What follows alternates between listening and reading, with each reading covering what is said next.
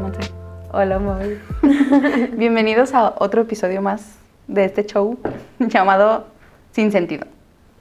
Eh, Hoy estamos aquí, Monse y yo. o Maeve y yo. Vamos a platicarles de el agua en México.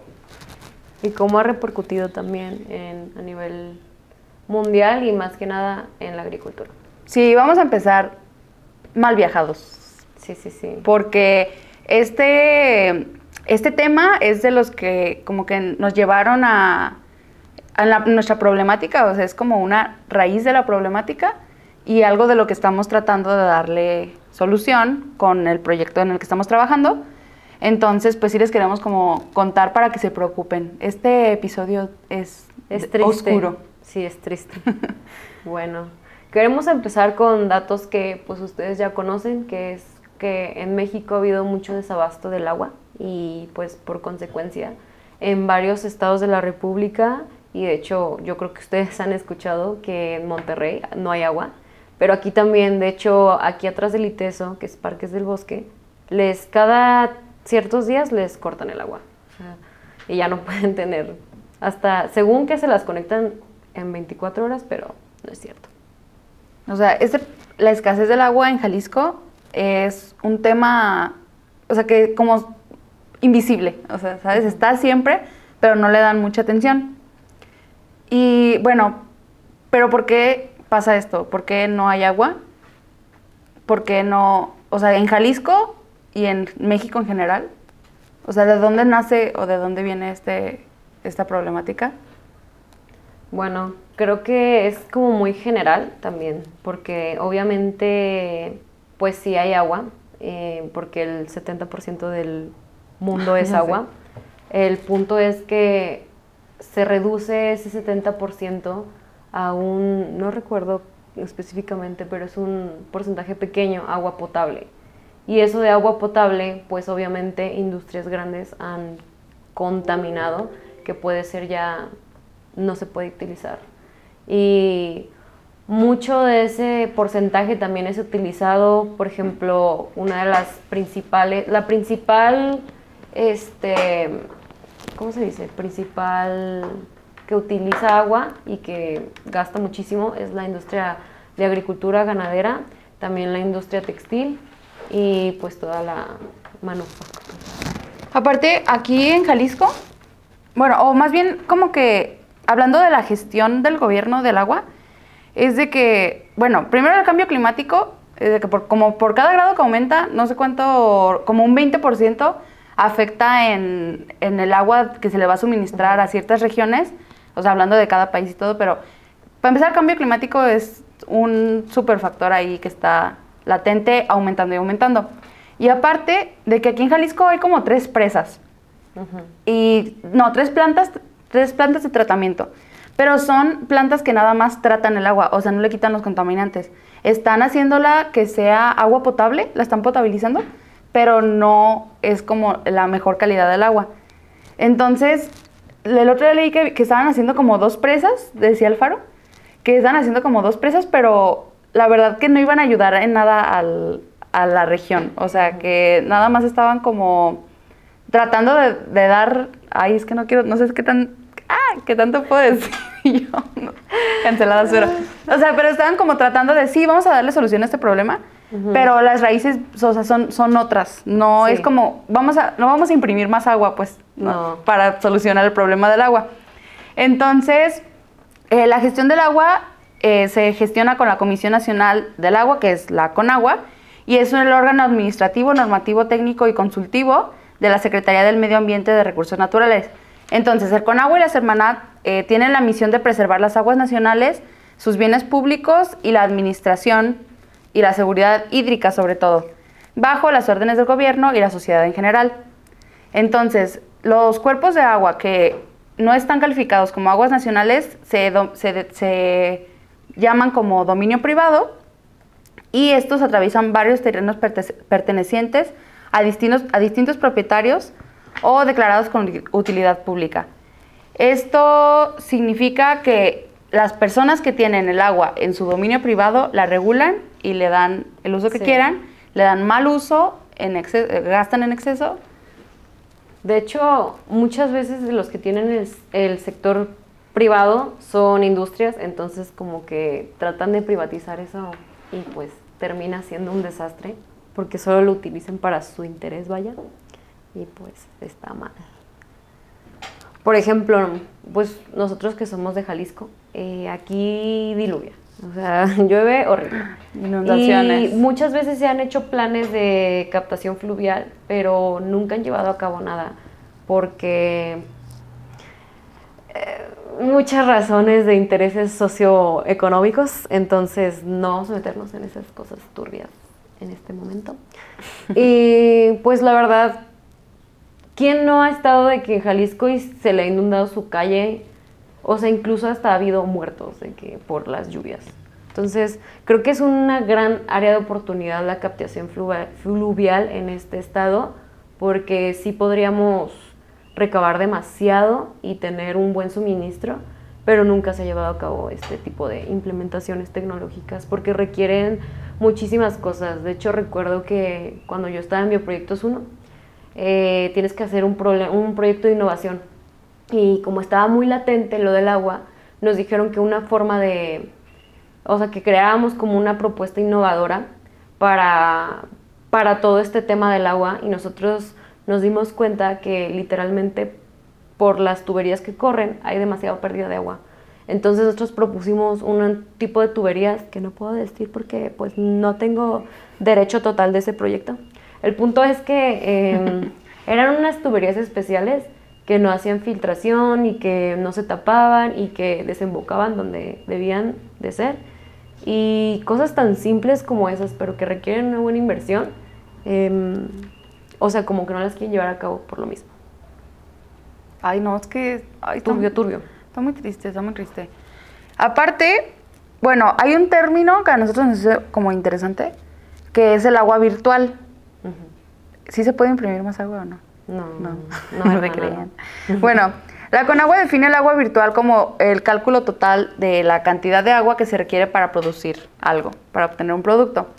Y esto es como lo que se le parece a la huella de carbono, que es como lo que tú produces de carbono De CO2. Ajá, de CO2 en un proceso, consumir algún producto, Sí, como en tu día a lo que día. tú en tu día a día. Entonces, la- el agua virtual es como el equivalente, ¿no? La, para conocer la huella hídrica de cada persona, de cada proceso, de cada producto. Qué miedo.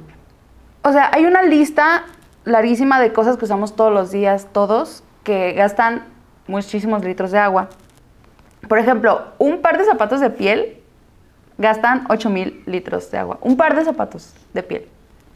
Una hamburguesa de, no sé, un tamaño promedio, 2400 litros. No, 2.4. A ver, ¿no? es que no estoy leyendo bien. Sí, estás, es 2.4 por hamburguesa. Cielos, los quería asustar. bueno, bueno, es que aún así estamos hablando de una hamburguesa. Ok, sí, sí. O sea, ustedes imaginen. Si fueran mil hamburguesas, ya serían 2.400. Ahí está. Ahí está el cálculo. Bueno, sí, o sea, estamos hablando de unidad. Estamos hablando de unidad. Entonces, un vaso de zumo de, de manzana es 190 litros. Su madre. Una naranja, 50 litros. Una patata, 25. Una hoja de papel tamaño carta, 10 litros. No, de hecho, no es tamaño carta, es más chica, es a la 4. En la 4. Es más chiquito. ¿O más grande? No, sa- no es sé. que lo usan en España. No sé de papel. Una hoja, imagínense una hoja de papel, 10 litros. Un vaso de cerveza, 75 litros. O sea, imagínate, los que van, o sea, van de fiesta y se toman de que 10 cervezas, ya valió. Ya valió, mira.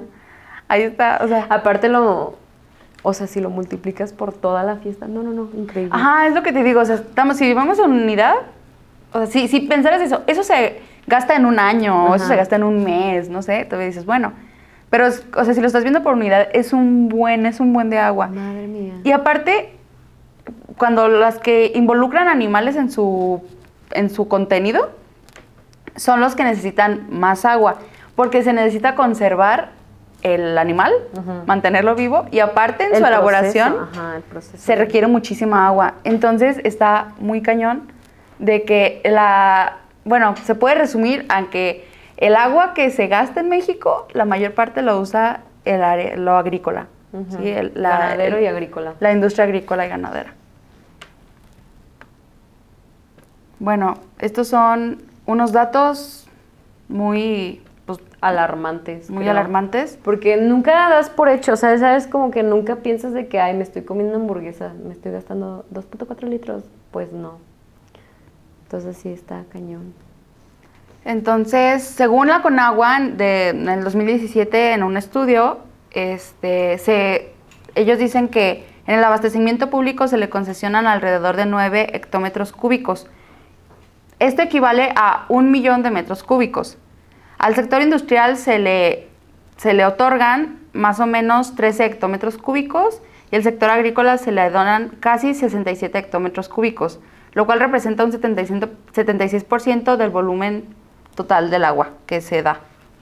Y esta cifra no son para siempre, ni han estado así, ni van a estar así. Estas cifras van aumentando y van a seguir aumentando cada año mientras el desarrollo humano siga creciendo. O sea, es que la neta, todo, todo el problema es de que somos un buen. Sí, no tengan hijos. Solución. O sea, somos un montón, ya no cabemos, todos queremos comer, todos queremos tomar agua. O sea, todos estamos gastando un buen y somos el problema. Nosotros somos la contaminación del mundo. Sí, la peor plaga. La son peor los plaga, humanos. lo del peor es parásitos. Ya sé. Entonces, sí, aparte de que, si se fijan también la ciudad, o sea, yo siento que mucho se, se inunda, porque pues estaba planeada para poca raza. Mm, es que yo creo que más bien el sistema este, de tuberías todo hídrico está mal planeado O y sea, aparte pues la gente es muy inconsciente y tira muchísima basura, entonces se tapan canales, se tapan desagües y todo, entonces es un ciclo. Yo vivo por este Patria López Mateos, que viene del Cerro del Tesoro. Mi calle se inunda de que todas las veces que llueve se mete hasta mi casa y literalmente ves viendo ríos de basura. Hasta tengo un video donde una fascia estaba de que en el río de por mi casa, porque pues tiran demasiada basura y no les importa. Y pues así, Síganle, síganle tirando. Nos vamos a morir de todos. bueno, regresando ahora sí como tocando el punto de que la agricultura es la que más consume agua, porque más del 80% del agua se va en uso agrícola y en la industria Ajá, en México. en México. Pero lo que vi es que el 57% del agua que es utilizada, este, o sea, de ese 80% que se utiliza para la agricultura, el 57% se desperdicia. Se va perdiendo en el proceso, se contamina en el proceso y no puede ser utilizado. O sea, aparte de que requiere demasiada agua, todavía no tenemos un sistema aceptable para poder mínimo utilizar esa agua de manera correcta. Ay, Entonces, cada vez vamos de mal en peor. Ay, no, no. Este, este- este- esto va De mal en peor. mal en peor. bueno, no, no es cierto. Les tenemos una buena noticia. Berrybags, que la Es Monse, la solución. la Monse anda muy, muy buen viajada Ah, la- con la Berrybags. sí, ¿verdad? Sí, porque, bueno, el, el proyecto en el que estamos trabajando, Monse, cuéntanos en qué va a beneficiar. Es que cuando, cuando empezamos digo, con la problemática y todo, investigamos a, a- más bien entrevistamos a personas que Sí. están ahí todos los días viéndolo y nos dijeron justo de que no había agua. Sí, de hecho, depende de la región. Por ejemplo, cuando quisimos validar nuestro proyecto, hicimos bastantes entrevistas a principalmente personas de nuestra región y específicamente muchos de Jocotepec. Y ellos nos contaban que por lo mismo de las lluvias, ellos sí tienen como un tipo, no sistema, es como más sistema natural porque es de pozo. Ellos toman el agua de pozo y él nos ha dicho que él nunca ha tenido problema con el agua por ahora. De hecho, eso sí nos fue muy específico de que por ahora, pero que sí le ha tocado que sus vecinos sí tengan problemas con el agua y más en otro tipo de regiones, este, que son más secas. Por ejemplo, en Michoacán sí han llegado a tener problema con, con el agua porque las berries realmente requieren demasiada agua Ay, para ser cultivadas. Y hay una demanda excesiva por parte de nuestros vecinitos de arriba este, de exportación. Entonces, cada vez es mayor la demanda que tiene que tener las berries y obviamente de calidad. Y pues bueno, Berrybags inició intentando ser como una solución para el agua, eh, para la problemática del agua, pero en nuestra región vimos que realmente no era tanto la problemática, pero aún así quisimos influir en ello. Porque Berrybags es una fitovacuna, que fito viene de planta y vacuna pues de vacuna. Específicamente para plagas por hongos que hemos visto para Fusarium oxysporum, que es una plaga que se que inicia de raíz y muchos agricultores tuvieron problemas por ello porque realmente no te das cuenta de que la planta está contaminada, contagiada, vaya, hasta que hay una un factor visible que es que la planta se está muriendo. Entonces, pues sí es muy alarmante por todo el tema de... O sea, imagínense, ustedes tienen sus cultivos, están teniendo su producción y se les contamina con fusarium. Y pues imagínate, toda la agua que invertiste, todo el dinero que invertiste y ellos valen, o sea que sí. Entonces, Berryvax lo que propone es ser una vacuna contra estas plagas fúngicas. Eh, a través de nosotros tenemos como esta vacuna esa base de Bacillus subtilis y Bacillus amylolequifaciens este, perdón si lo digo mal, ese nombre está difícil, em, donde modificamos con el circuito genético para que haga una sobreexpresión de la sulfactina y así poder, porque la sulfactina nos va a ayudar a, una, a que la planta esté en un estrés, bueno, no estrés, que esté alerta, que su sistema inmune esté alerta y cuando presencie la, la presencia de este de Fusarium exosporum, este, empieza a producir un antifúngico. Y pues así. Es como está alerta. Sí, y luego tiene, es como si fuera un switch, literalmente como si prendieras la luz de que está apagada, dormida, este, pero está alerta y cuando llega el fusarium tiene ahí este su biosensor que lo hace entender que tiene que hay esa presencia del hongo y empieza a producir el antifúngico, así como que también, ay, dije bien raro eso, pero bueno, tiene, va a tener una mayor absorción del agua este, a través de las raíces, por lo mismo de este tipo de vacuna que tenemos. Lo que yo tenía entendido era de que, está, o sea, ustedes visualicen que es como planta y raíz. Ajá. Entonces le cae el agua. Sí. Y la raíz llega, como llega como a estas dos raíces el agua nada más, ¿no? Sí. Entonces lo que... Pero se va a precipitar, o sea, como por gravedad, pues se precipita hasta abajo. Ajá, o sea, se ha bajado el sustrato de lo de abajo, no, no todo. no, no todo se absorbe y se va a la planta, sino de que se absorbe lo que está aquí en contacto, pero se queda como estancado, por así decirlo, y no se aprovecha. Entonces, lo que tengo entendido que va a ser la vacuna, Berryvax, es de que va a ser como que se distribuya mejor en las raíces. Mejor, y que todo se aproveche no queremos decir que no va a haber pérdidas, porque pero, obviamente sí. Pero es muy diferente a que se quede nada más en. Espero que sí se vea que minimizar el riesgo. Ajá. A, hacer una mejor distribución, minimizar el riesgo, minimizar el residuo. ¿Qué más podemos decir de nuestra solución? Pues realmente le hemos invertido mucho tiempo a esto, entonces tenemos bien validado lo que estamos haciendo. O sea, no es solamente que llegamos con una solución, ese es un punto muy importante. Eh, cuando llegas a hacer un proyecto, muchas veces tú quieres comerte al mundo y piensas que tú puedes con todo, pero llegas con tu validación, con tus posibles clientes, por así decirlo, y te dicen, no, amigo, no tengo problema con eso. Mi problema es esto y necesito que me lo soluciones de esta forma. Entonces sí te das cuenta de que realmente, pues eso, no, no sabes todo y es muy importante las validaciones para tener un buen proyecto fundamentado. Y más si queremos como salvar el mundo, o sea, tener como solucionar este problema y salvarlo así.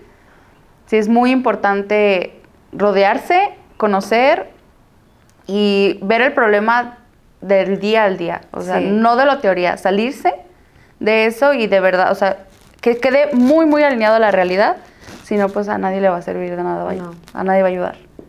Exacto. O tal vez sí, pero no en nuestra región. Sí, y bueno, esto es lo que estamos nosotros haciendo en el proyecto, pero cada quien desde su casa puede hacer de que las cosas que siempre nos han dicho desde toda la vida, cierra la llave cuando no la estés usando. Cuando te metes a bañar, que no se tire. Eh, trata de utilizar, o sea, también la limpieza del agua, trata de utilizar detergentes que no contaminen. Ajá. O sea, Cosas muy sencillas que, o sea, como yo sé que es muy cliché este, esta frase de que pon tu granito de arena, pero realmente es muy importante porque mucha gente piensa de que si yo lo hago, pero nadie lo va a hacer. Ajá, es como, sí. no, hermano, no. Si tú lo haces, está bien y ve por ti y hazlo porque quieres. Así que, pues si todos pusiéramos de nuestra parte con cosas tan sencillas como no sé, por ejemplo, también dicen que el tener enchufado todo gasta Mm, sí. mu- energía y lo pueden ver hasta por el ahorro de dinero si quieren, pero también ahorra agua porque el sistema eléctrico de aquí viene la mayoría de presas hidro, ¿cómo se llaman? Hidroeléctricas. sí, hidroeléctricas. Hidroeléctricas. Entonces, pues cualquier cosita suma. Sí, entender que está relacionado el cambio climático con el agua, con la vida de todos. Sí, porque es un ciclo, es, es más bien todos estamos conviviendo como en una sinergia que deberíamos como que ver cada uno por todos porque realmente nos necesitamos. Sí, entonces todo lo que disminuya el cambio climático, que favorezca todo que sea más verde, cuiden la tierra, ámenla. Al final de cuentas todos estamos aquí y si se acaba, todos nos vamos. A todos nos carga. Así es. Así que Bueno, yo creo que con esto terminamos el episodio de hoy. Sí estuvo mal viajante, sí estuvo oscuro, pero después les compartiremos los avances de nuestro proyecto.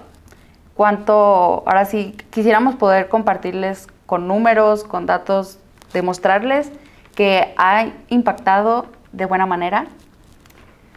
Pues no sé, ¿qué más quieras comentar? no, pues cuiden el agua, por favor. Cuiden el agua, cuídense Sí. ustedes.